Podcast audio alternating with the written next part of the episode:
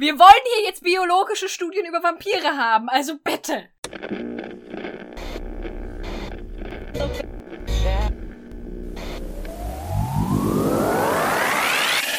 Hell yeah! Hell no!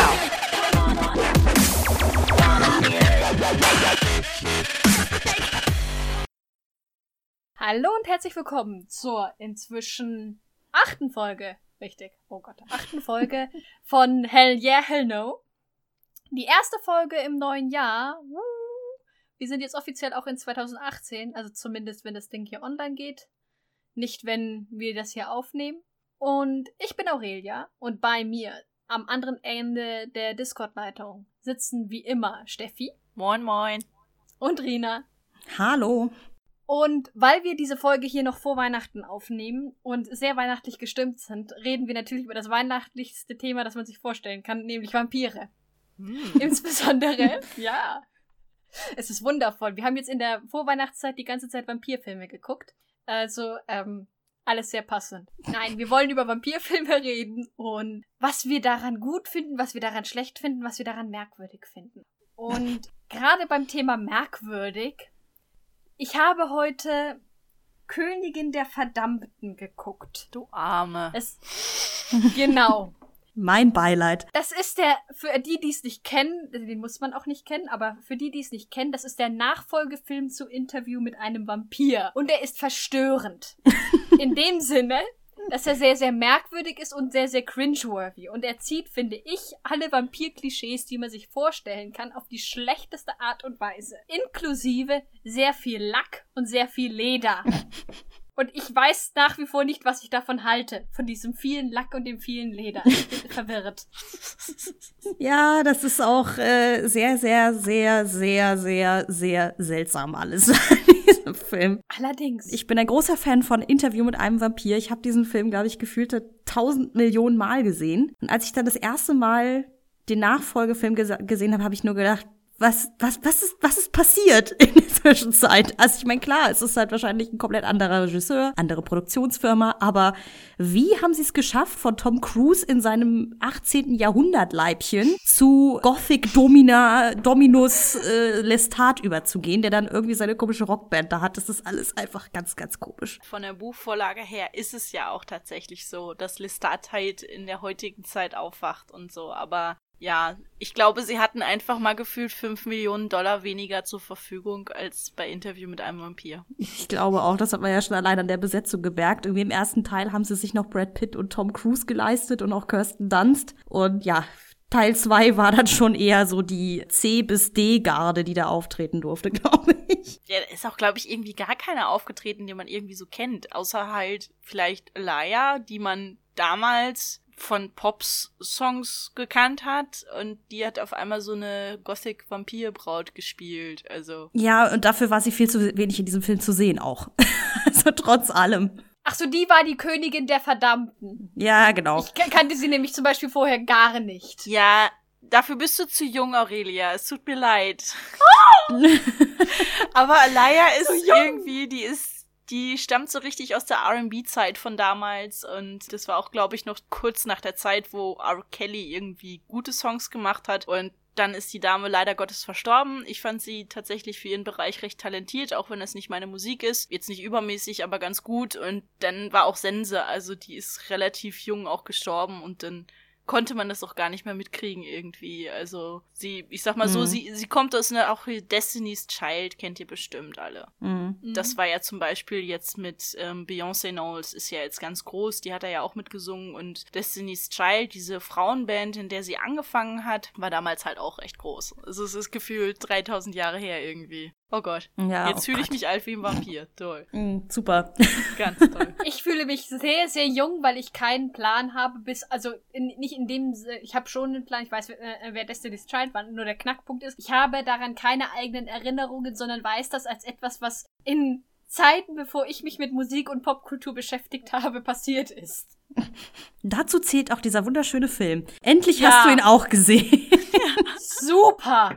Die 90er lassen grüßen auf ihre schlechteste Art und Weise. Was ich aber tatsächlich ganz interessant finde, eben weil Königin der Verdammten meint, es ist, es ist schlecht gemacht, klar, und sie haben ganz offensichtlich ein viel kleineres Budget gehabt als bei Interview mit einem Vampir und was weiß ich alles. Es ist einfach auch ein qualitativer Unterschied. Aber der Stil ist halt auch ganz anders. Interview mit einem Vampir war halt tatsächlich die Geschichte eines Vampirs, während dann Königin der Verdammten irgendeine merkwürdige Goth, ich weiß gar nicht, irgendwie auch Liebesgeschichte?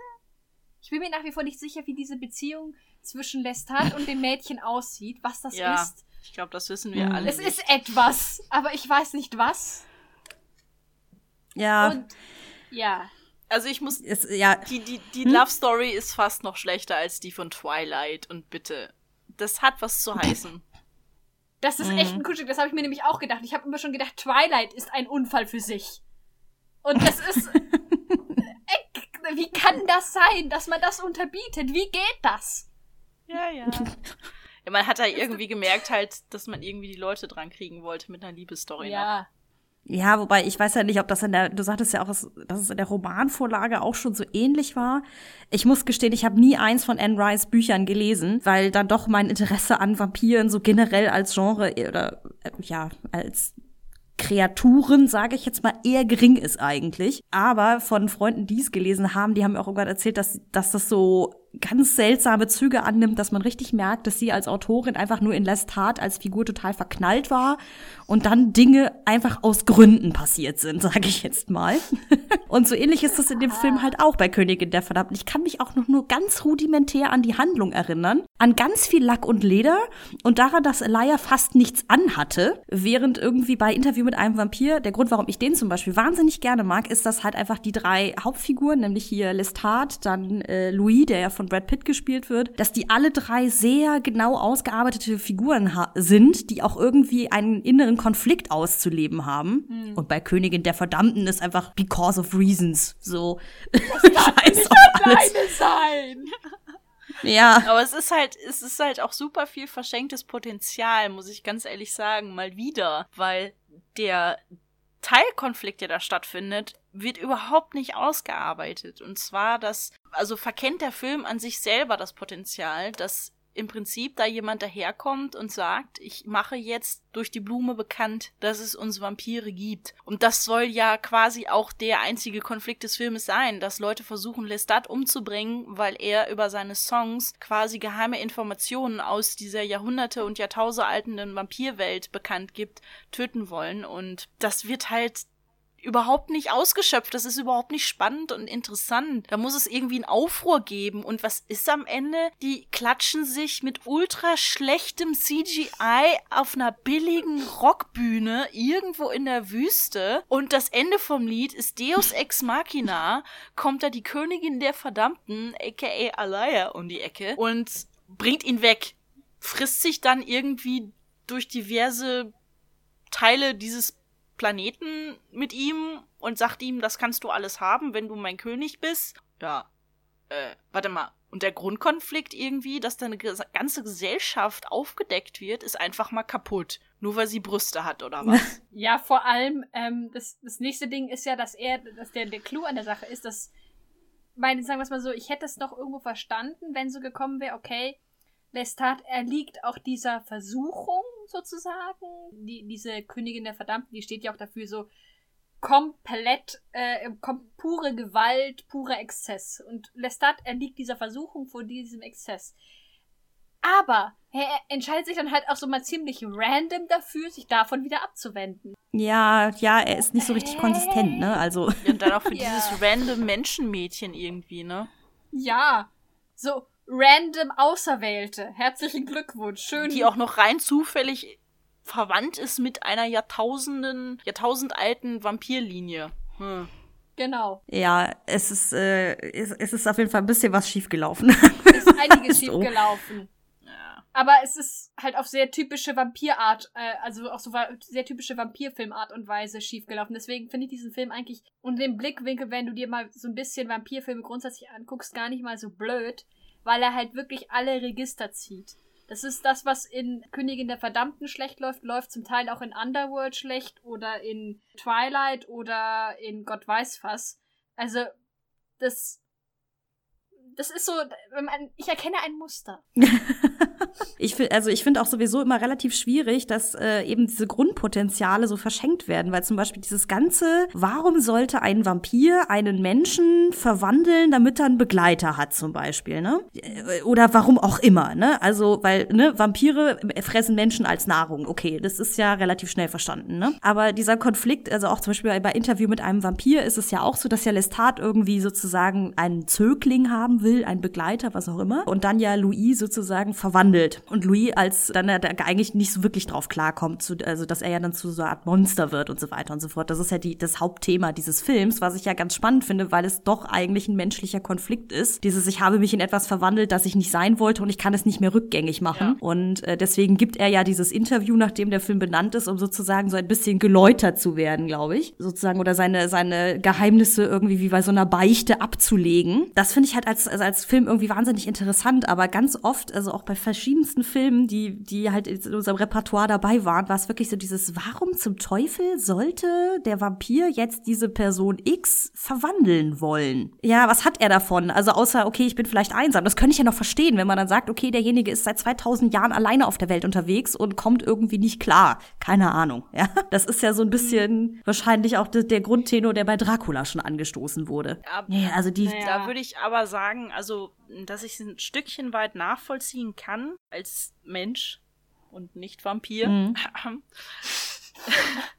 oh. Und zwar, dass, ähm, also ist jetzt nur eine Vermutung auch aus dem Bauch heraus, aber wenn du jemanden verwandelst, der noch nicht so lange dabei ist wie du, mhm. du könntest ja auch die, einen Partner suchen in deinen eigenen Reihen. Das heißt, du könntest dir auch einen Jahrhunderte- oder Jahrtausendalten Vampir suchen, mit dem du was zusammen unternimmst, mit dem du dich gut verstehst. Aber der hat dasselbe Problem wie du unter Umständen. Nämlich, dass du den ganzen Scheiß nicht mehr sehen kannst, auf Deutsch gesagt. Dass du dann nicht mehr ertragen kannst, die Länge deiner Existenz. Die Redundanz, die irgendwann einfach auftritt. Dieses absolut sich immer wieder wiederholende in der ganzen Welt. Das wird dir dann bewusst. Und wenn du jemanden zu deinem machst, ganz frisch, hast du vielleicht noch die Chance, neue Blickwinkel eröffnet zu bekommen, die dir verloren mhm. gegangen mhm. sind vor sehr langer Zeit. Es ist übrigens auch ganz interessant, wie dann, weil mein das das Ding mit Interview äh, mit einem Vampir oder diese Beziehung zwischen Lestat und Louis ist ja auch so etwas.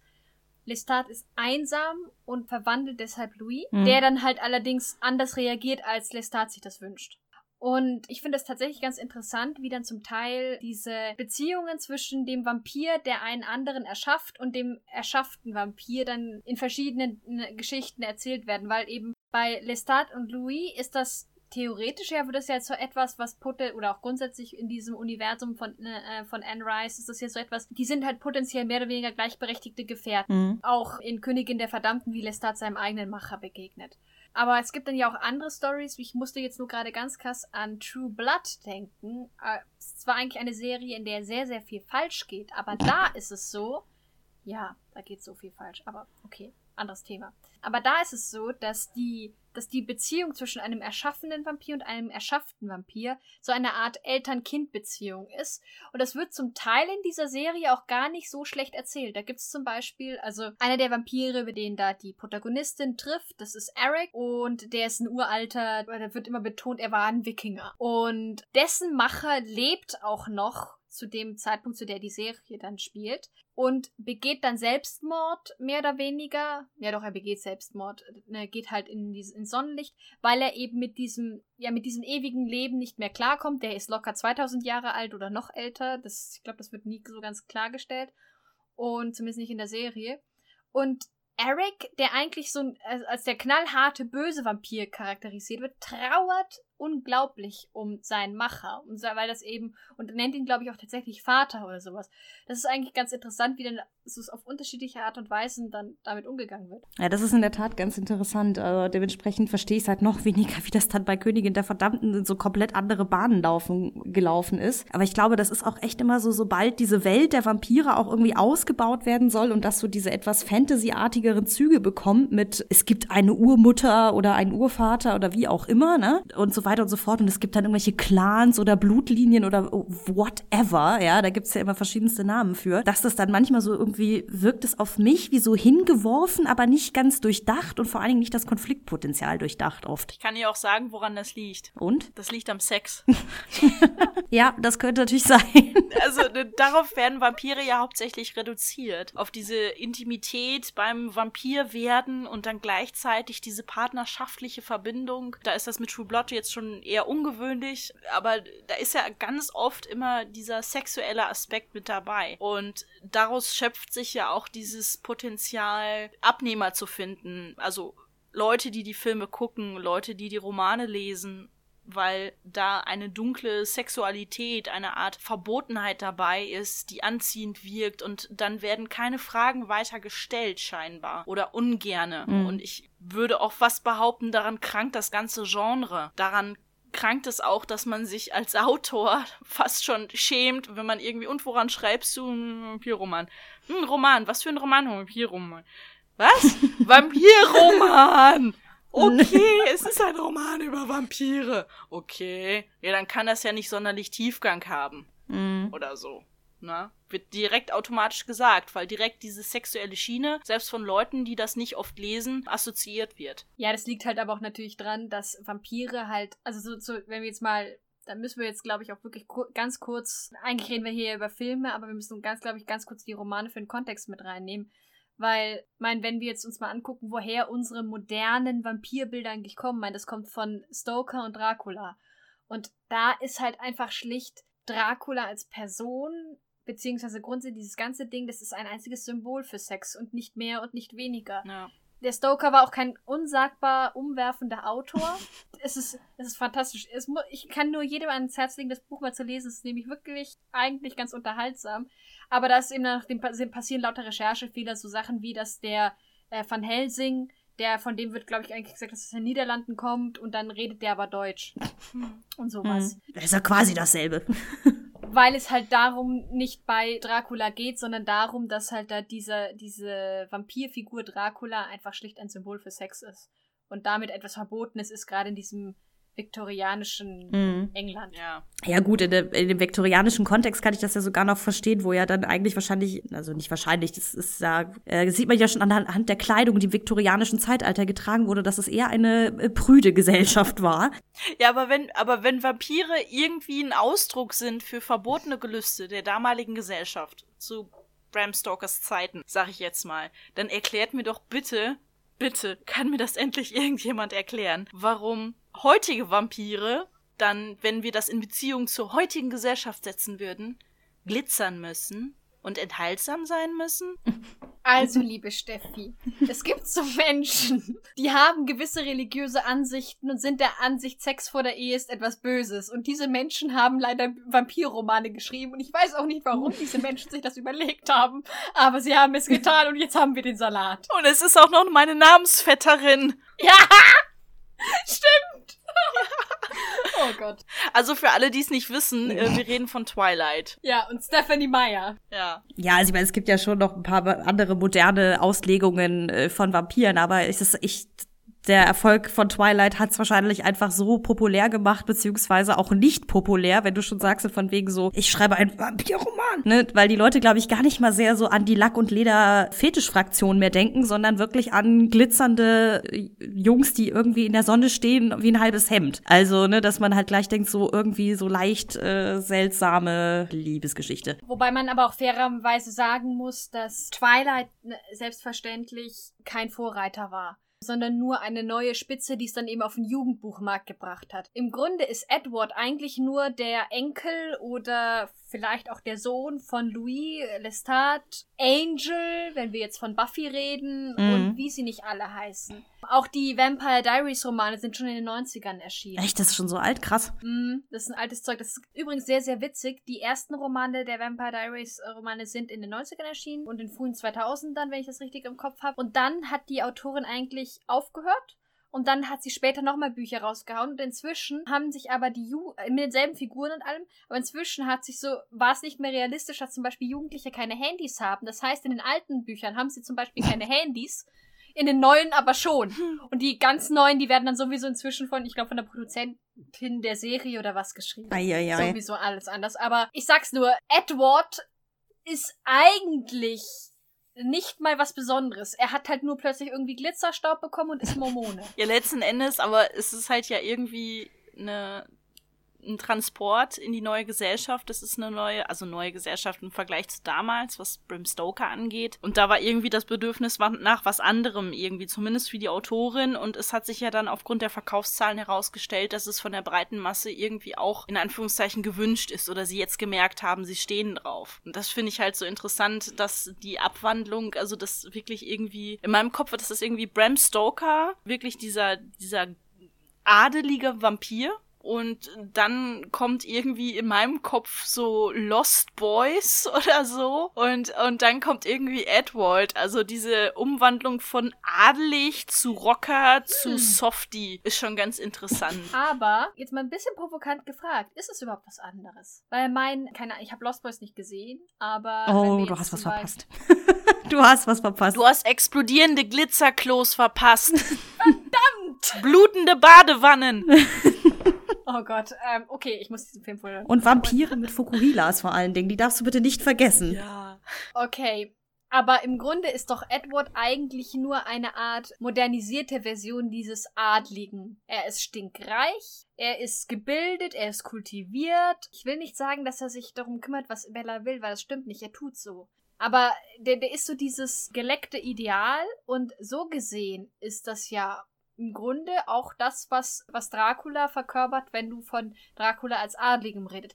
Der Unterschied ist, dass Dracula auch noch als Monster charakterisiert wird, aber so grundsätzlich, Mhm. ich finde da ist gar nicht so eine große Wandel, so, so ein großer Wandel dabei. Mhm. Es ist immer das Problem mit dem Glitzerstaub. Ja, ich glaube, es ist auch der Ton, der, der da benutzt wird, einfach in Twilight, ne? Weil das einfach, weil ich glaube, ich, also bei mir ist es zum Beispiel so, es dürfen Leute gerne Twilight gut finden, das ist mir auch ehrlich gesagt relativ wurscht, aber warum ich diese Filme nicht so richtig ernst nehmen kann oder die Bücher halt auch, ist eher so diese Beziehungsdynamik, die da geschildert wird und das wäre auch mir völlig Wumpe, ob das, ob Edward jetzt ein Mensch wäre oder nicht. Diese ganze Konstellation ist einfach nur, also wie gesagt, bei den Filmen, dass ich da saß und dachte nur so, ah, ah, ich hab so, Edward ist einfach ein schlechter so, Mensch. ich hab so, ich hab so einen Schmerz irgendwo so hinter, hinterm Auge irgendwo.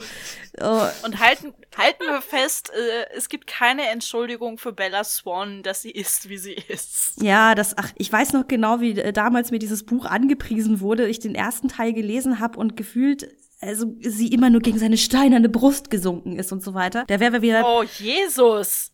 ja, das ist so dieses, das ist wieder beim Thema von der letzten Folge mit den forcierten Liebesgeschichten, ne? dieses, äh, warum magst du den Typen eigentlich, außer dass er äh, irgendwie mysteriös ist, so, ne? Dein Blut, bla bla. Ja, ja, genau.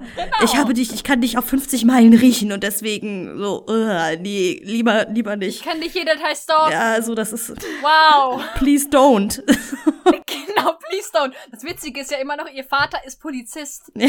Diese Ironie, diese Ironie. Im Grunde ist Twilight ein einzig, ein, oder eine einzige große Allegorie darauf, oder gar nicht mal so sehr, aber eine, ein, einfach eine Parallele darauf, warum es gefährlich ist, wenn Polizisten den, äh, den Tatbestand des Stalkings nicht kennen. Beweisstück A, es glitzert.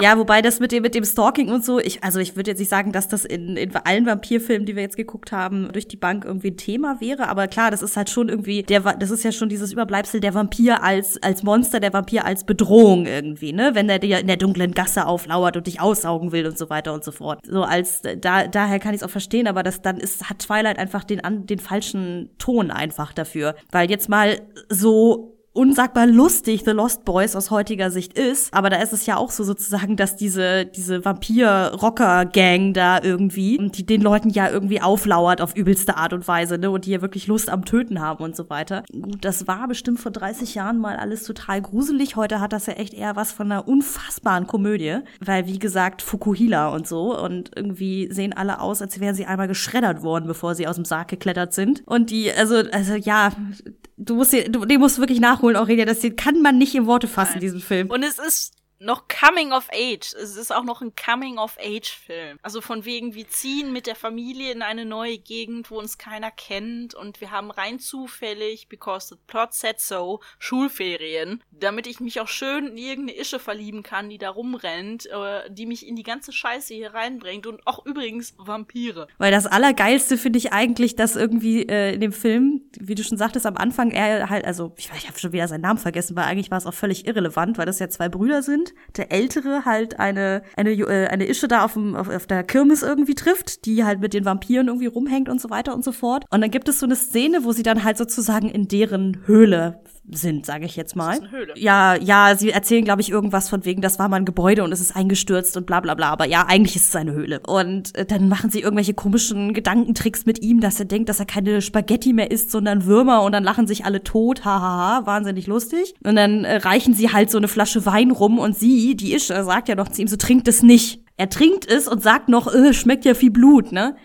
Kommt dann aber erstmal 20 Minuten lang nicht darauf, als er dann sich in einen Vampir verwandelt, dass er ein Vampir sein könnte. Nein, da muss erst sein zehnjähriger Bruder kommen, der sein Fachwissen über Vampire aus einem Comic hat, den er zwei Minuten vorher von irgendwelchen Freaks im, im Comicbuchladen bekommen hat. Aber das war schon wieder herrlich. Das war schon wieder herrlich, weil sein Bruder, der das Wissen aus den Comics hat und diese Typen aus dem Comicladen, die ihm das quasi so ein bisschen auch an die Backe gelabert haben, werden halt als die totalen Nerds dargestellt. So, das sind die Jungen, die Verrückten, die haben keine Ahnung von der Realität. Und das fand ich halt schon wieder war schon eine leichte Kritik an dem Genre selber, dass man das eigentlich nicht ernst nehmen kann. Also ich kann fast nachvollziehen, dass er nicht auf dem Schirm hatte, dass er gerade zum Vampir wird, wenn man so Leute um sich hat, auf die man herabguckt und die einem dann erzählen, hey, das sind Vampire Mhm. übrigens. Ja, das ist aber auch so wie, das ist so, so der typische Unfall wie in so manchen billigen Horrorfilmen, wo du einfach weißt, so, sie geht einfach in das verlassene, knarrende Haus rein und denkst dir so, Mädchen, geh einfach weg. Das ist einfach eine schlechte Idee, Auf ne? der anderen Seite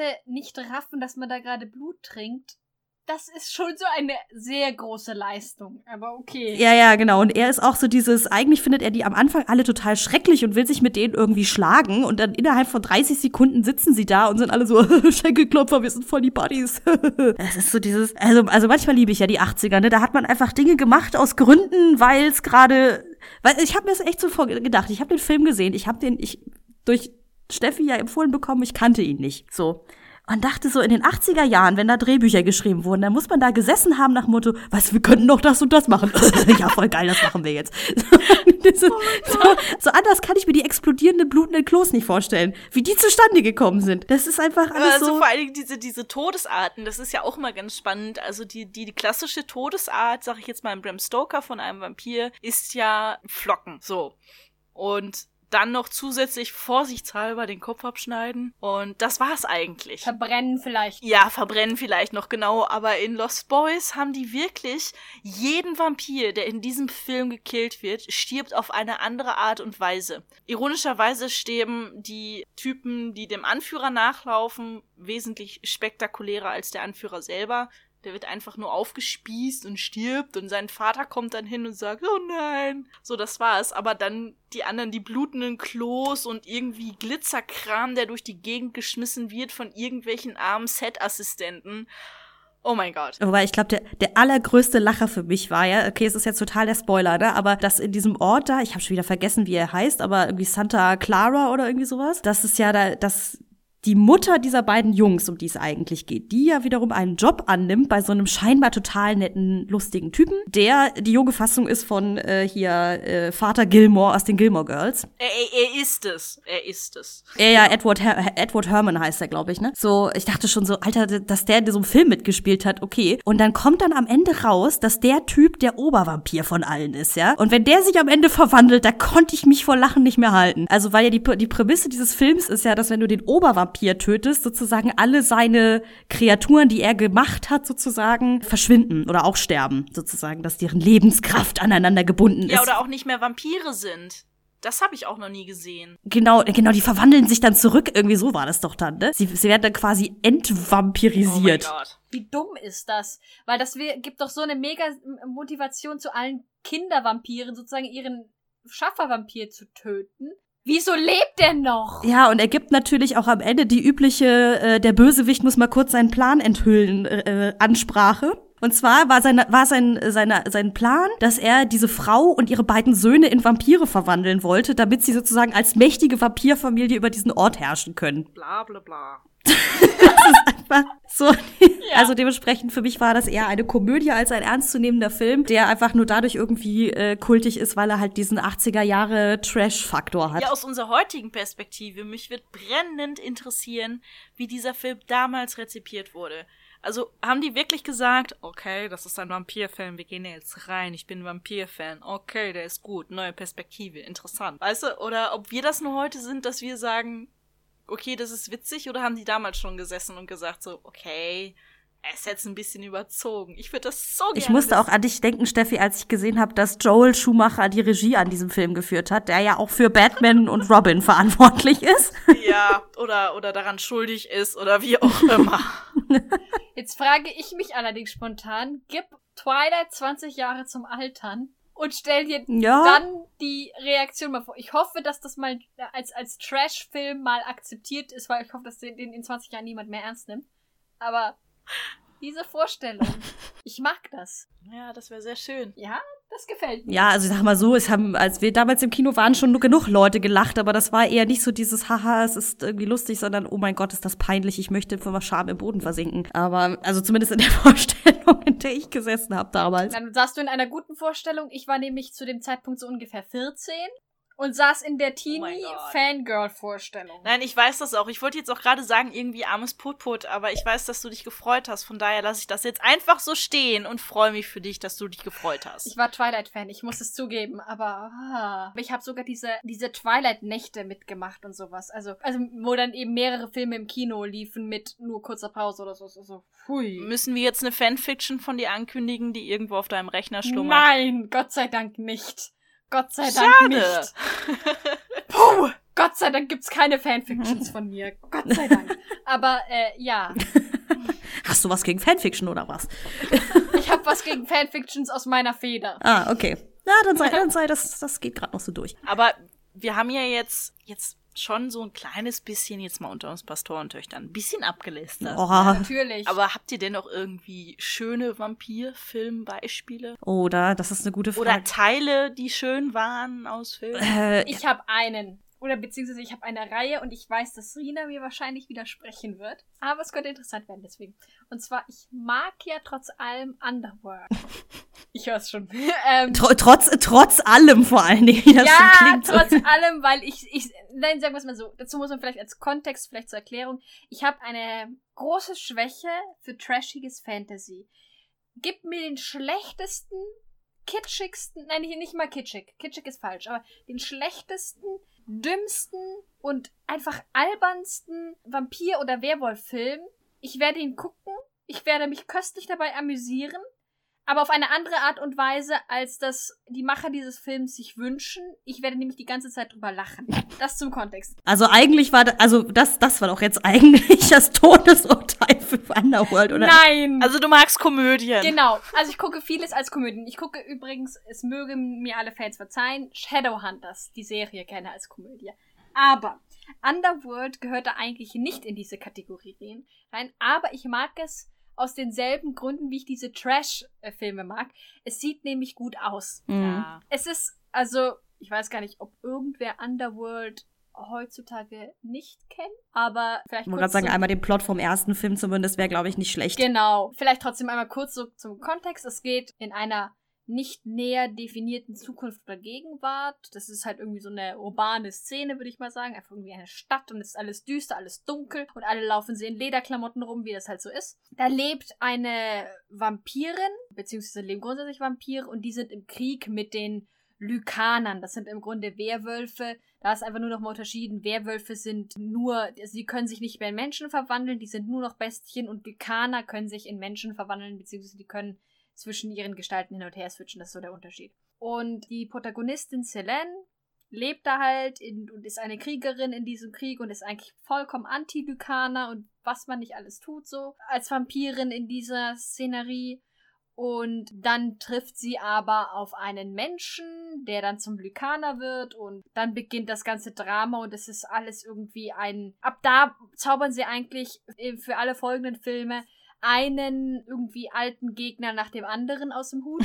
Ja, ist doch so. Irgendwie erwacht ständig irgendwer, eine alte, ein alter Bösewicht will kommen und irgendwie sie alle töten, weil halt und ähm, irgendwie hat jemand was, wieder was dagegen, dass Lykaner und Vampire was miteinander zu tun haben. Also tut auch gar nicht so sehr zur Sache. Der Plot ist auch herzlich irrelevant, der Plot ist merkwürdig. Ich vergesse schon allein, ich habe diese Filme oft gesehen und ich vergesse immer, wie der Mensch, in den sich Selene auch verliebt heißt. Ich vergesse immer seinen Namen. Michael. Michael. Ach ja, der hat auch noch so einen 0815-Namen. Egal, aber das ist, der, der Plot ist herzlich irrelevant. Der Knackpunkt ist, es sieht verflucht gut aus. Der Vampir-Look, mein, es die, die Special Effects sind, ja, interessant manchmal, aber der Vampir-Look grundsätzlich viel Leder, irgendwie sliden sie so sehr elegant durch die Luft. Das sieht halt schon nice aus. Mhm. Das hat für mich vieles von dem, was ich an Vampirfilmen grundsätzlich mag. Ja, ich habe auch ein bisschen sehr hin und her gerissen vor dem ersten Teil nochmal gesessen. Ich, also ich weiß, den habe ich zum Beispiel gesehen, als ich glaube ich 15, 16 so um den Dreh war. Der kam ja damals glaube ich ins Kino. Und ich weiß auch noch, da, das war halt auch so eine Zeit. Ich hatte auch Freunde, die so in dieser ganzen Goth-Szene unterwegs waren und so weiter und so fort. Und wir haben diesen Film einfach mega abgefeiert, eben weil das alles so gut aussah. Und ich glaube, ich würde auch heute noch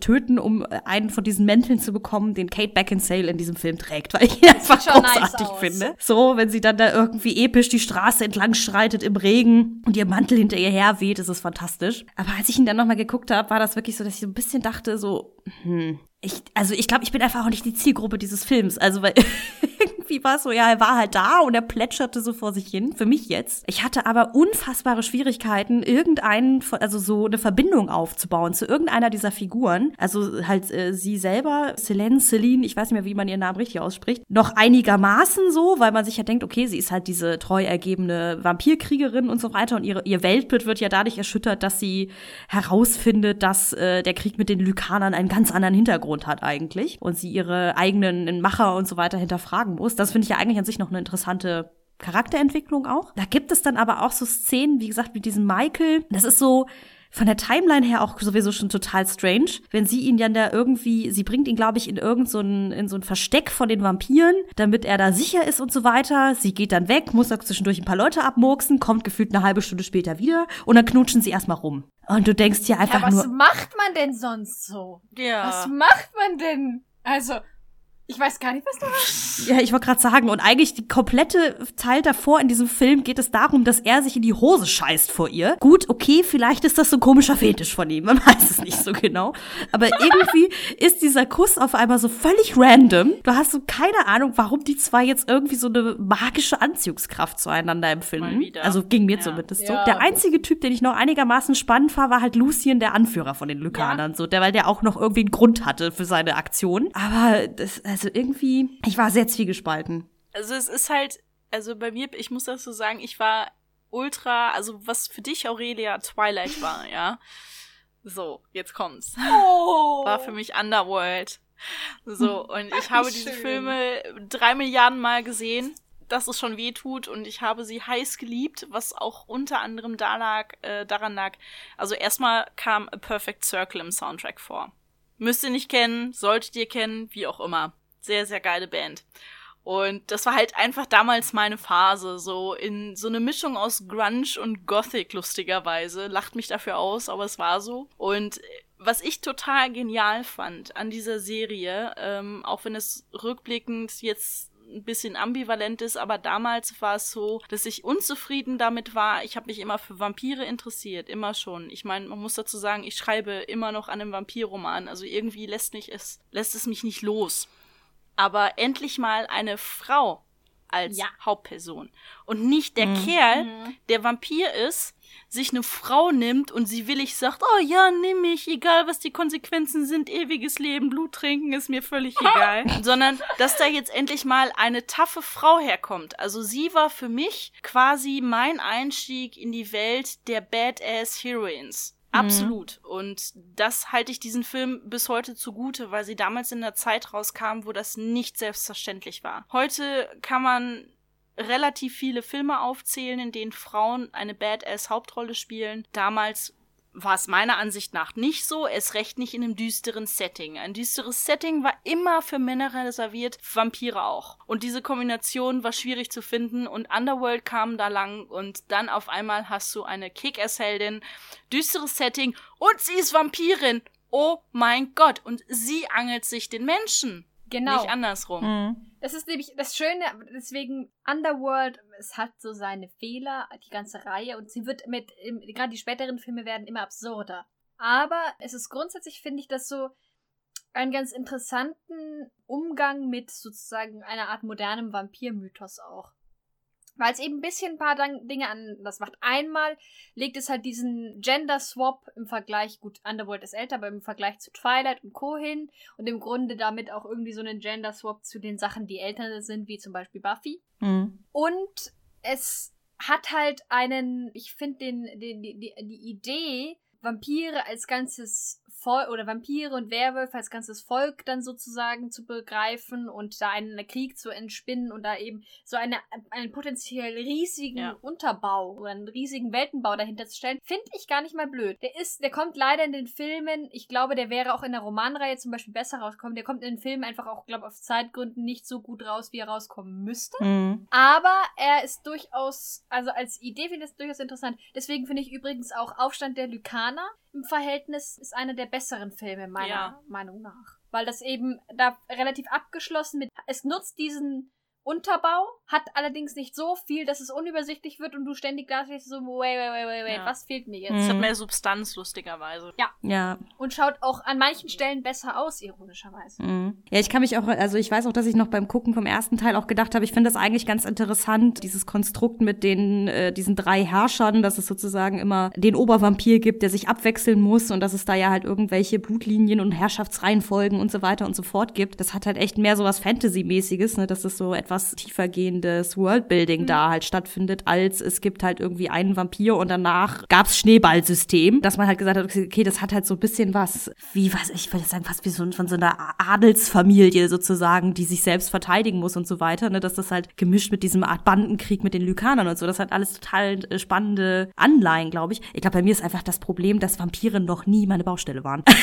das muss ich leider, es tut mir leid, ihr dürft mich steinigen, aber die waren noch nie meine Baustelle. Also überhaupt so diese ganzen übernatürlichen äh, äh, Wesen und so weiter. Obwohl ich Fantasy tierisch auf, äh, mag, aber so Supernatural und, also nicht die Serie, sondern das Genre, war irgendwie nie meine Baustelle. Oh mein Gott, wie schrecklich. Ja, es ist, Welch ein Drama. Nein, aber ich kann es verstehen. ja gut, ich habe dafür meine, ich habe ja dafür die Space Opera als, Ja. als äh, seltsames Genre, dem ich verfallen bin, aber ja. Bring die Star Wars-Fans nicht zum Weinen. Ich bin auch selber einer, ich bitte dich. Nein, aber Ich weiß, ich doch auch. Außerdem haben wir die Star Wars-Fans hier schon mit dem Podcast zum Weinen gebracht, weil wir mal Jar Jar Binks auf dem Cover hatten. ja, stimmt, stimmt. Ich habe da irgendwann mal sowas im Schlaf gehört und dann habe ich mich Mhm. nochmal umgedreht und gelächelt. Ja. ja, bevor wir abgleiten. Ja, deswegen ist es halt bei Underworld, es war halt echt so, ähm, ich habe ich hab nur den zweiten Teil noch gesehen und Aufstand der Lykaner und dann auch irgendwie den, das Interesse an der ganzen Kiste verloren. Aber ich glaube halt echt, weil es einfach diese, diese düstere Fantasy und so weiter, auch ja, obwohl es episch aussieht und so weiter, aber das kann mich nur bis zu einem gewissen Grade ködern, weil ich glaube, deswegen ist zum Beispiel von, wenn wir jetzt von positiven Vampirfilmen sprechen oder die, die mir gut gefallen haben, ist tatsächlich einfach Interview mit einem Vampir der Vampirfilm bei mir in Anführungsstrichen. Den habe ich auch als Jugendliche viel geschaut, aber halt eher weil ach, da ist ja auch alles schwermütig und alles ist schlimm und alles ist melancholisch und eigentlich hat Louis Selbstmordgedanken und so weiter und so fort. Das fand ich irgendwie alles tierisch ansprechend damals. Ja, und zumal da am Rande sogar noch thematisiert worden ist, was ich immer noch sehr bewundernswert finde. Also, wenn wir uns jetzt auf Genre des, nicht Genre, Medium des Films beschränken, dass da ansatzweise thematisiert worden ist, dass ein Kind zu einem Vampir gemacht worden ist. Und das finde ich, ähm, wenn man jetzt von der These ausgeht, in diesem Film war das Worldbuilding ja so angelegt, dass du als Vampir nicht alterst. Das ist in der Regel ja immer, fast immer so, glaube ich, dass sie auch darüber tatsächlich frustriert ist. Mhm. Ne? Sie ist in ihrem Kopf eine gereifte Frau, aber sie wird für immer das Äußere eines, keine Ahnung, zehnjährigen Kindes beibehalten. Und das macht mit der menschlichen Psyche ja auch etwas. Mhm. Ne? Oder vampirische Psyche, menschliche Psyche, ich wollte ja jetzt nicht unterscheiden. Die Psyche ist meiner Ansicht nach immer noch dieselbe. Und das ist da an, interessanterweise angeklungen. Das ist eines der vielen Dinge, wofür ich auch Interview mit einem Vampir immer noch sehr hoch halte. Mhm. Das stimmt. Also wie Interview mit einem Vampir mit dem ganzen Thema Vampire und Kinder umgeht, ist unglaublich spannend und unglaublich gut gemacht, weil mein, das ist nämlich so etwas, worüber ich mich sonst immer aufrege. Ich finde es grundsätzlich fürchterlich, wenn Vampire Kinder kriegen. Das ist irgendwie eine Mode, die immer und immer wieder kommt. Das ist egal, ob wir über The Originals reden oder was weiß ich, Twilight oder ähm, Angel hat es Aber ja auch. das, das finde ich auch extrem seltsam. Aber ich glaube, vielleicht einfach bin ich auch, vielleicht bin ich auch einfach nur falsch informiert, weil äh, wenn ich das ja richtig verstehe, in den meisten Vampirfilmen, Serien, was auch immer, ist es ja so, dass wenn du verwandelt wirst, du erstmal sozusagen stirbst. Also du bist quasi ein Untoter, wenn du dann wieder erwachst. Das heißt ja für mich, ne, also das ist ja beim Interview mit einem Vampir auch so, ne, dass äh, Louis da ja schön auch auf dem Friedhof da irgendwie erstmal seinen Lebensatem aushaucht und dann sozusagen als eine neue Kreatur erwacht. Das heißt ja für mich aber, deswegen altern die ja auch nicht, weil der Körper ja quasi tot ist. Der wird so It's Magic Bitch mäßig konserviert, keine Ahnung. Aber dass die deswegen ja auch so blass sind und so weiter und so fort. Und deswegen finde ich, glaube ich, das mit dem Kinderkriegen auch seltsam, weil das ja gewisse körperliche Funktionen voraussetzt, ja? Es funktioniert auch plotmäßig nie. In der Originals haben sie tatsächlich ein Schlupfloch in der Natur. Das nennen sie tatsächlich im äh, äh, in der Serie genau so, weil der Vampir, der dann ein, äh, eine Tochter zeugt, ist halb Werwolf, halb Vampir und zeugt dann mit einer Werwölfin ein Kind. Ja, ja. Ähm. Ah. In Angel war es irgendwas mit, dass er zeitweise menschlich war oder sowas? Ich habe keine Ahnung. Da war aber jedenfalls so It's Magic Bitch hoch eine Million. Moment, Leute, das ist der Titel der letzten Folge, ja? es tut mir leid, aber It's Magic Bitch ist ein legitimes Argument. Und die schließe ich jetzt einfach hier. Und bei Twilight war es ja das Ding, dass Bella auf mysteriöse Weise herausfindet, dass tatsächlich nur die Frauen durch die Verwandlung unfruchtbar werden und nicht die Männer. Aha. Ja. Mm. Weil sie natürlich kaum, dass sie Sex hat, sofort und verheiratet ist, sofort. Ja, ich wollte gerade sagen, das spielt aber, glaube ich, auch mit dem, warum haben Vampirfilme so, oder Vampir, das haben Vampire oft was mit Sex zu tun. Das ist sowieso so eine, ne, wie gesagt, das würde auch, selbst bei Dracula hätte es ja nicht funktioniert, er mit seinen Bräuten, wie hätte er die beglücken sollen, wenn sein Körper eigentlich tot ist? Da hätte es ja schon angefangen, dann wäre das ganze Ding sozusagen implodiert. Das ist so geil, wie die, wie die immer sagen, so die Frauen in solchen Filmen oder Serien oder wie auch immer, ne, so, du bist so kalt. Ja, weil kein Blut mehr in mir fließt. Ja, Junge, dann erklär mir jetzt mal biologisch, wie du das mit der Fortpflanzung hinkriegen willst. Oder irgendwie so. Also ich habe da vielleicht was missverstanden im Biologieunterricht der sechsten Klasse, aber gewisse Erfordernisse. Wir wollen hier jetzt biologische Studien über Vampire haben, also Ja, bitte. es ist unlogisch. ich kann erzählerisch total den Wunsch danach verstehen, irgendwie von wegen so, dass äh, das ist ja bei auch bei jedem Franchise so und es ist auch bei meinem geliebten Star Wars so, dass die Leute sich immer fortpflanzen müssen bis in die Unendlichkeit, ne? Weil sonst hat man ja irgendwann nichts mehr zu erzählen.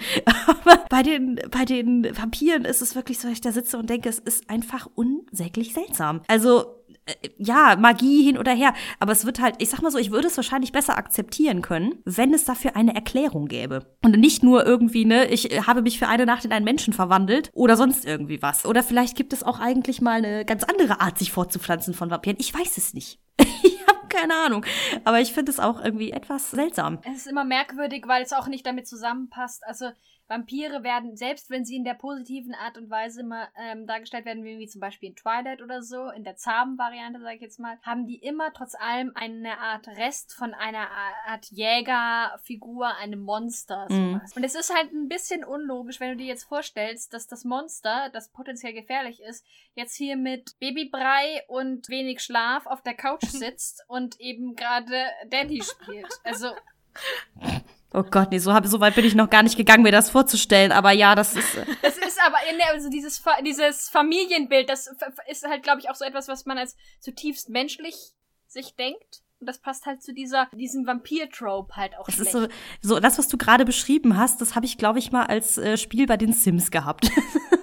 Ja, Sims ist immer eine Ausnahme. Bei Sims hatte ich das auch en masse. Ich habe mir das gerade so vorgestellt, da konntest du auch, also in dem Spiel kannst du ja auch mit einem Vampir anbandeln und ich hatte, also einmal habe ich es getan, ich glaube im Sims 2 oder so ist schon ewig her. Und das, das einfach schon so der absolute Krampf war jeden Tag, weil der Vater ja immer von morgens bis abends in seinem Sarg schlafen musste. Ja, oder man musste alle Fenster aus dem Gebäude rausnehmen, dann war es auch kein Problem, aber es war alles anstrengend. Aber ich glaube, wir schleifen dabei schon wieder ab. Ja, aber ich so, diese Bilder hatte ich gerade meinem Kopf, es war sehr schön. Also ich glaube, er ist auch irgendwann gestorben beim Füttern der Kinder. Das war schön in der Sonne verglüht. Ja, das ist halt der Klassiker. Aber es gibt auch schöne positive Vatervarianten von Vampiren. Ich gucke ja auch tatsächlich total gerne, ja, gebe ich zu, so Kinderfilme halt Disney und so sowieso und in Hotel Transsilvanien. Der Film ist so süß. Ja, und und und da funktioniert es lustigerweise enorm gut, weil sie einen erst gedacht klischeehaften Vampir erfolgreich in die Vaterrolle reingebracht haben, wo halt wirklich der also der Vampir Graf, sage ich jetzt mal, hat eine Tochter die Mutter ist umgebracht worden. Sogar Dracula persönlich. Genau. Und er, seine Tochter ist halt alles für ihn. Und er kümmert sich so unglaublich rührend um sie, dass man sich selber, seine eigene Kindheit da drin irgendwie wiedererkennt. Also wann immer der Vater irgendwie gesagt hat, du bist irgendwie um 10 Uhr wieder zu Hause. Oh, darf ich nicht bis Mitternacht? Nein, 10 Uhr. Erkennt man halt ihn darin wieder. Also da haben sie tatsächlich eine gute Mischung hingekriegt zwischen diesem ähm, alten Vampirbild, weil er zwischendurch schon so kleine Ausraster hat, die seine Macht zeigen. Er kann auch Leute hypnotisieren und so, aber ähm, sie zeigen halt auch, dass er der Vater ist, der sich sehr um seine Tochter sorgt, die halt wirklich der Mittelpunkt seines Lebens ist. Also da haben sie es wirklich gut hingekriegt. Also das passt natürlich, dann muss man dazu sagen, es ist ein Kinderfilm. Ne? Also das würde nicht funktionieren, wahrscheinlich, in einem Film, wo reale Schauspieler sind. So, die Zielgruppe sind Kinder, da funktioniert es wieder. Da ist es halt die niedliche Variante des Vampirs, wo das funktioniert. So in echt, was du sagtest, Rina, wird's nicht laufen, tatsächlich, weil es zu, zu harter Bruch wäre. Aber vielleicht nicht mit der Vaterrolle, aber grundsätzlich, jetzt mal nur, weil das Schöne, was ich eben an Draku oder Drag, glaube ich, heißt er in, in der englischen Tonspur dann, so süß finde, ist das halt so unser oder, oder so gut finde, dass es so unsagbar knuffig ist und sich immer um alle kümmert und sowas. Er ist halt unglaublich niedlich. Ja. Und das ist halt aber auch grundsätzlich etwas, was, also vielleicht nicht mit der Vaterrolle, aber was grundsätzlich auch so funktionieren kann. Ich musste nämlich jetzt gerade an Fünf-Zimmer-Küche Sarg denken. Ja. oh, ich liebe Schön. diesen Film. Ja, er ist fantastisch. Für die, die ihn nicht kennen, erstmal holt ihn nach. Er ist wäre es wirklich gut. Das ist eine Mockumentary, das heißt eine Parodie. Es geht darum, dass eben fünf Vampire in einer WG leben und dann verwandeln sie einen neuen und dann bricht das Chaos los. Es ist vor allem unglaublich komisch in den Situationen jeweils. Und ich bin immer so mies im Na darin, mir den Namen zu merken. Aber wie heißt denn der, der Vampir, der aus Österreich kommt, nochmal? Ja. Ah, die hatten alle so, Oh. äh, ich kann mich nur noch an, an Vlad erinnern, das ist aber nicht der. Ja, genau, das ist nämlich, weil das Vlad ist die Dracula-Kopie aller Bram Stokers Dracula. Jedenfalls, es gibt eine, eine dieser Vampire, mir fällt jetzt bei auf Gedeih und Verderb gerade der Name nicht ein, ist jetzt aber auch gar nicht so wichtig, aber einer, der, das ist auch noch sehr lustig, der in der deutschen Version redet, der wirklich, äh, oder der deutschen Synchro redet, der auch wirklich so Ösi-Deutsch, oder mit so einem Ösi-deutschen Akzent und kein Hochdeutsch, was ich sehr cool finde. Ich glaube, in der englischen Version redet er einfach nur mit deutschem Akzent. Und der kümmert sich die ganze Zeit um seine WG und seine Mitvampire und meint es immer total gut und bit ist auch so reinlich und bittet die dann immer, ja, also wenn ihr jetzt hier schon jemanden aussaugt, mögt ihr dann nicht vielleicht eine Decke aufs Sofa legen, damit nicht hier alles vollgeblutet wird. Und er ist so knuffig. Er ist einfach so niedlich. Ich musste mich, ich musste mich so beömmeln, wenn er direkt am Anfang des Films bei so einer WG-Krisensitzung die Leute darum bittet, bitte das Wohnzimmer mit Papier auszulegen, bevor sie wieder einen aussaugen. Das war so großartig. Aber es ist ja auch wirklich so, da wurde es endlich mal dargestellt, weil ganz ehrlich, wenn du, wenn du wirklich an eine große Menge Blut kommen wolltest, und das weiß ich nur aufgrund meiner Recherchen für den Roman, sorry, dann müsstest du halt wirklich eine Hauptschlagader, was halt allgemein logisch ist, drangehen. Und wenn du da dran gehst, das spritzt wie Hulle. Und, und also ich kann, ich konnte ihn total verstehen. Es ist jetzt nicht so, als wäre ich der ordentlichste Mensch der Welt. Überhaupt nicht. Aber wenn du eine Hauptschlagader aufmachst, ja, dann ist Papier schon fast zu wenig auf dem Boden und ich kann ihn so gut verstehen. Das fand ich ja auch so nett in dieser Szene in der WG ganz am Anfang, wo er dann sagt, ja, ähm, also ich wäre euch dankbar, wenn ihr auf die Couch da halt was Papier denn legen könntet und so. Und dann, und dann fragt einer der anderen, ich glaube, Vlad oder wer fragt das, ja, welche Couch? Die rote. Ja, jetzt ist sie rot. Wobei ich das auch schon so glorreich fand, wenn die beiden noch dann anfangen, sich anzublaffen und dann in so, ein- in so ein Katzengezische Ja. übergehen, so dieses und irgendwie an die Decke schweben einfach Ja. bei ihren Drohgebärden. Es ist so großartig. Aber das ist sowieso, muss ich ganz ehrlich sagen, also bei dem Film ist so genial, was da wirklich für Vampirtypen versammelt werden in einer WG. Es ist so göttlich. Also, dass wir einmal wirklich diesen ganz alten Vampir da haben, irgendwie noch mit spitzen Ohren und ganz komischen Zähnen, die gar nicht, nicht mal einem Tier nachempfunden sind, sondern einfach nur ganz viele spitze Zähne, so der Urvater aller Vampire. Und dann halt, äh, übrigens Viago heißt er. Viago, der nachempfunden ist, so eine softere Version von Interview mit einem Vampir, von Lestat irgendwie so, eine sehr softe Version.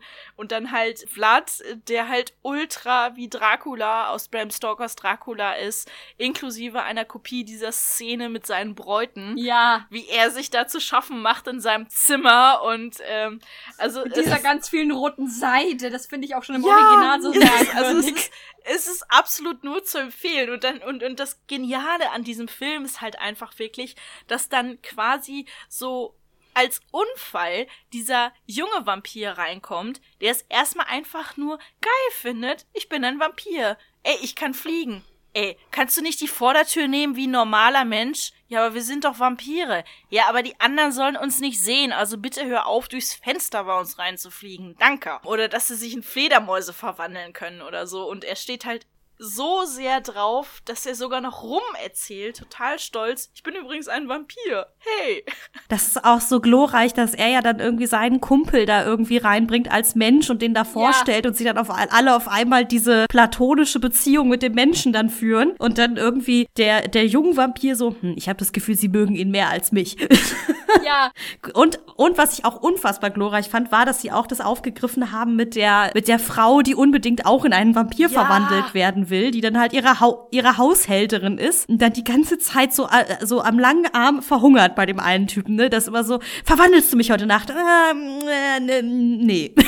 vor allem diese ganze, auch noch, die, diese wirklich, dass sie diese Dienerfigur da, die ja auch, äh, keine Ahnung, schon bei Dracula vorkommt, dass sie das wirklich auch so als Diener-Herr-Figur dann bezeichnen und aufgreifen. Das ist wirklich grandios. Ja. Ja, dieses, also ja, wir beide haben eher so eine Meister-Schüler-Beziehung. Und wie sie auch noch sagt, so nach dem Thema so, also es wäre schon wirklich gut, wenn du mich jetzt umwandelst. Also jetzt gerade ist okay. Also weil, wenn ich jetzt älter werde, ist halt uncool. Und später zeigen sie ja auch von Viago, seinen alten Diener, der schon total alt ist und der sich dann irgendwie über Videochat beschert, ey Meister, du wolltest mich verwandeln. Was ist denn hier los? Du hast es immer noch nicht gemacht. Jetzt bin ich irgendwie so ein alter Typ. Wobei auch diese ganze Prämisse davon, dass er, dass, dass dieser, dass dieser Diener ihn in einer Transportkiste nach Neuseeland verschickt hat, ist sowieso schon so absurd eigentlich. Und dann auch noch die Transportkiste falsch frankiert hat.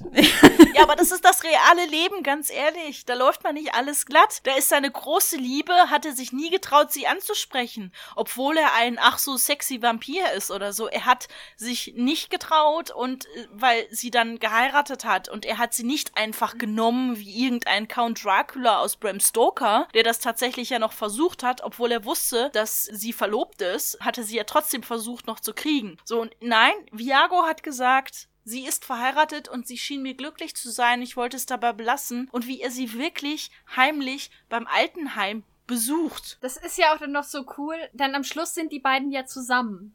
Und äh, sie sieht äußerlich ja so uralt aus und aber theoretisch, weil er ja unsterblich ist, wäre er Ja. älter. Und dann ist auch, bringt er ja auch tatsächlich noch den Spruch, ja, also es gibt ja jetzt die Leute, die so tratschen, so wegen dem Altersunterschied, weil, weil was will ich mit dieser blutjungen Frau? aber wir, uns macht das nichts aus. Und dann sitzt dann neben ihm diese alte Schachtel. das ist fantastisch. oder es ist mal auf den Punkt gebracht, einfach. Wirklich. Aber ich fand's auch so wahnsinnig niedlich, wenn er sich doch da so eine als Opfer mit nach Hause nimmt, wie Jago jetzt, ne, dann ja auch sein, da sein, sein Wohnzimmer mit der, mit dem, mit dem Papier auspolstert und so weiter. Und er doch dann sozusagen dem Kamerateam erzählt, von wegen, ja, also, ich meine, ist jetzt ihr letzter Abend auf Erden, den kann man ihr ja auch schön gestalten. Er hat auch noch Ansprüche. genau. Es ist so großartig. Also, wie gesagt, alles, was wir eben besprochen haben, es kommt da in diesem Film zusammen. Es ist so der, es ist so herrlich. Da hätte mir wirklich nur noch gefehlt, ganz ehrlich, dieser eine Punkt, den ich wirklich an dem ganzen Genre misse, ist, dass irgendwie thematisiert wird, dass du uralt bist und das in deinem Kopf völlig okay ist. Wovon ich mhm. nicht ausgehe, weil wenn ich einfach sehe, keine Ahnung, ich habe in meinem Haus wohnen halt zwei total nette alte Damen, die haben eine WG gegründet vor 30 Jahren und leben mit 93 immer noch zusammen. Und die beiden sagen mir immer wieder durch die Blume, wir sind ja schon alt und wir können nicht mehr und jetzt ist auch langsam gut und, und das tut mir schon weh zu hören. Auf eine komische Art und Weise verstehe ich sie aber auch. Weil irgendwann ist gut, wenn du nicht mehr Herr deines Körpers bist. So, und jetzt sind da diese Vampire, die Herr ihres Körpers sind, weil sie, was weiß ich, idealerweise irgendwie in den 20ern oder 30ern umgewandelt worden sind. Aber ich glaube trotzdem daran, dass dein Kopf nicht die ganze Zeit mitkommen kann. Du hast Eindrücke um Eindrücke und das irgendwann muss sich das doch, also langweilen in Anführungszeichen, aber es wiederholt sich ja alles. Und der Mensch wiederholt immer wieder alles und es wird halt nicht thematisiert. Diese Mockumentary wäre für mich noch perfekt, wenn sie das noch ein bisschen mit reingebracht hätten. Wenn sie gesagt hätten, hier. Haben sie aber doch. Was? Inwiefern? Der ist, dieser uralte Peter, der uralte Vampir, der gar nicht mehr redet, zum Beispiel. Der ist, gut, der ist auch eine Parodie auf Nosferatu und alles. Eben, aber, ja die Urversion. Aber grundsätzlich spielt ja auch die, der, der Film so ein bisschen damit, dass der so alt ist, dass der nicht mehr menschlich ist und dass eben, dass sein Kopf eben dementsprechend anders funktioniert. Ja, und das meine ich halt. Und ich, ich, ich gehe da halt davon aus, dass es eher passiert. Ach so, ja, gut. Ich, ich kann mir nicht vorstellen, dass es 1000 Jahre oder 2000 Jahre oder 3000 Jahre braucht, bevor dein Gehirn und dein Geist sagen, ich kann nicht mehr. Ich persönlich, aber das ist jetzt auch eine nicht wissenschaftliche Sichtweise, gehe davon aus, dass es eher passiert. Und ich rede von 200 und 300 Jahren. Ja, klar. So, mhm. und so, so, das fehlt mir halt noch grundsätzlich.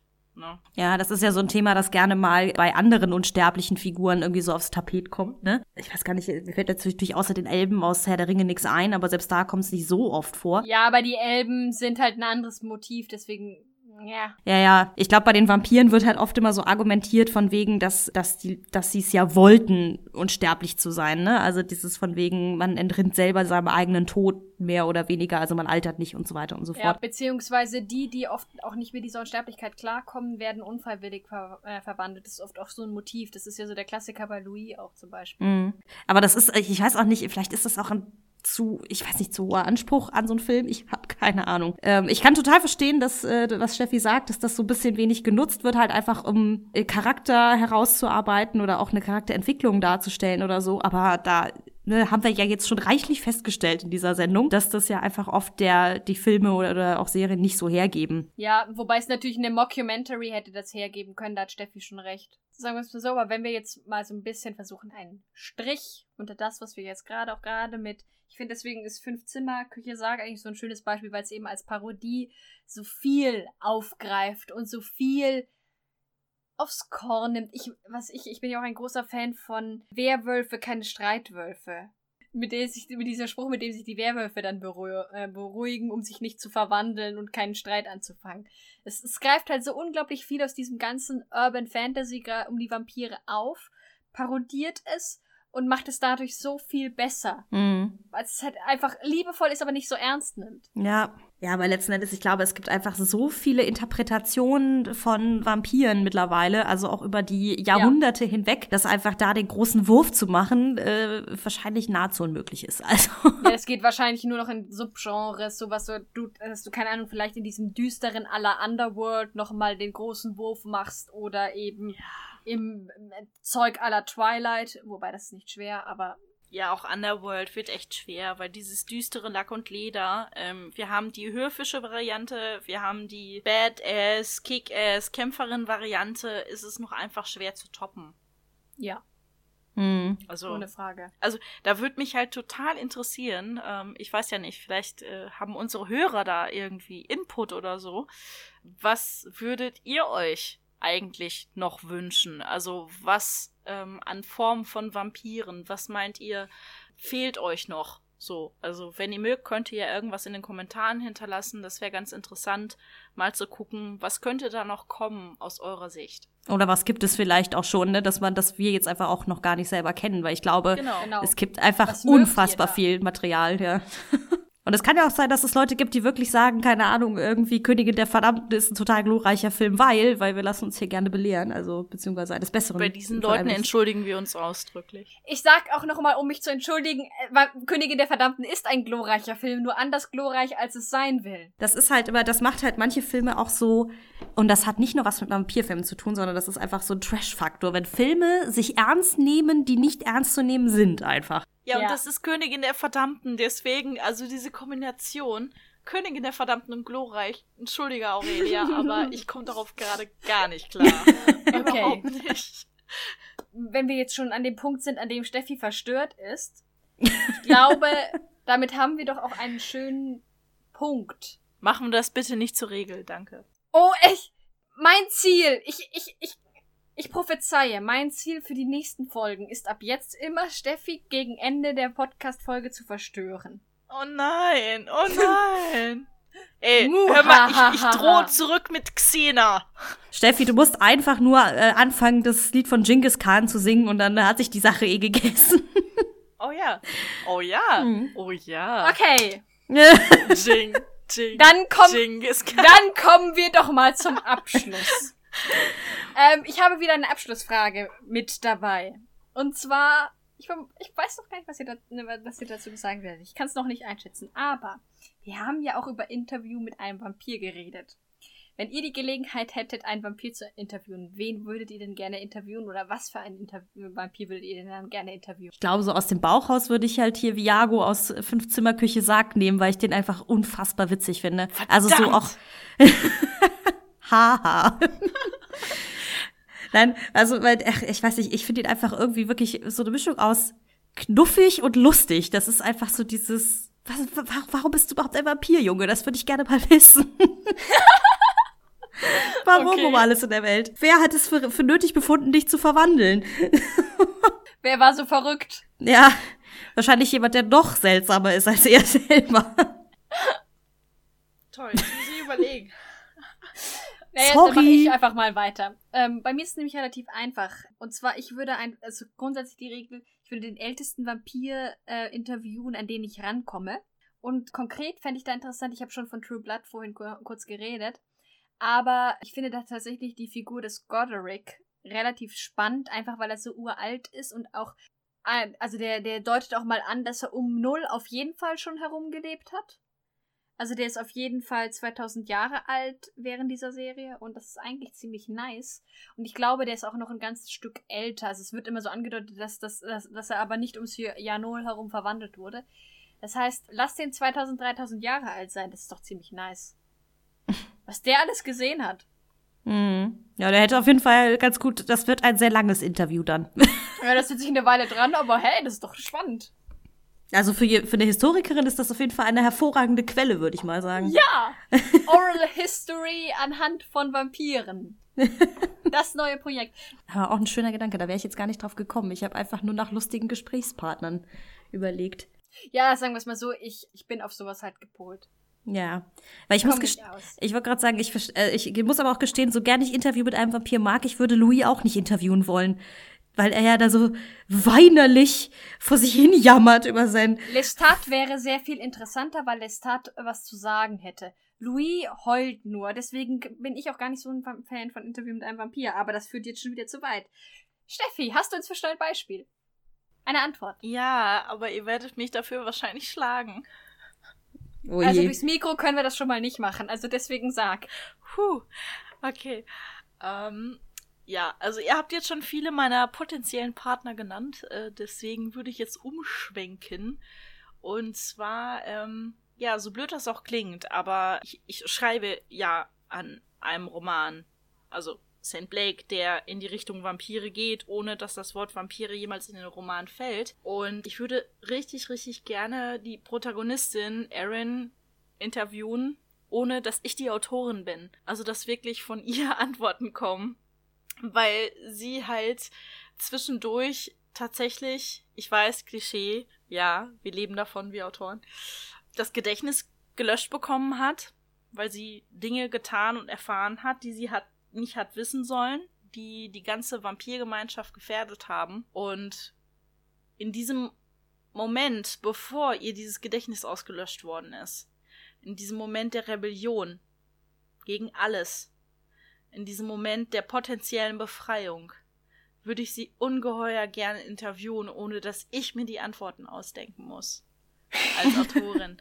das wäre ungeheuer genial, weil ich genau da reingesetzt habe, was mich an dem Genre stört, nämlich dieses, dieses Aufbrechen, dieses wir sind eine Gesellschaft und wir brechen raus und Moment, du bist gerade dabei, alles über einen Haufen zu schmeißen.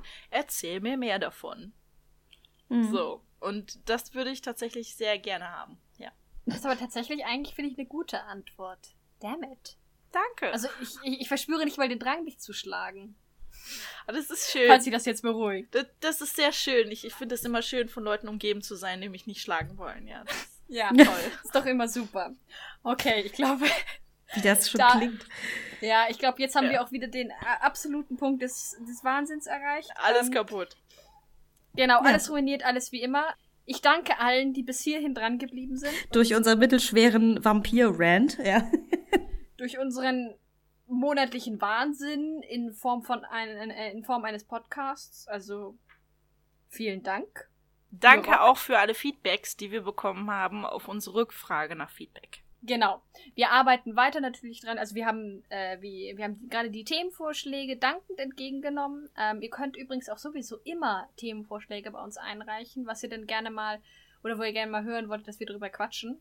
Jedenfalls, da sind ein paar sehr interessante Vorschläge auch eingegangen bei unserer Umfrage. Ähm, die haben wir jetzt auf unserer To-Do-Liste. Wir überlegen uns dazu was, hoffentlich. Vielen Dank für eure Aufmerksamkeit. Wir freuen uns wie immer über Feedback. Wir freuen uns über Anmerkungen, Kritik, ähm, entweder über unsere Website, per Twitter, per Facebook. Oder ihr könnt uns auch gerne eine iTunes-Rezension schreiben. Wir haben aktuell genau eine und wir sind sehr stolz auf diese iTunes-Rezension, weil sie uns sehr lobt. Das können wir nicht oft genug erwähnen. Ansonsten, möchtet ihr beiden noch etwas loswerden? Nö, alles gut. Ich bin fein. Danke fürs Zuhören. Ja. Genau. Danke, danke. Vielen Dank und tschüss. Bis zum nächsten Mal, wenn ihr euch diesen Wahnsinn wieder antut. Jo, tschüss. Ciao, ciao.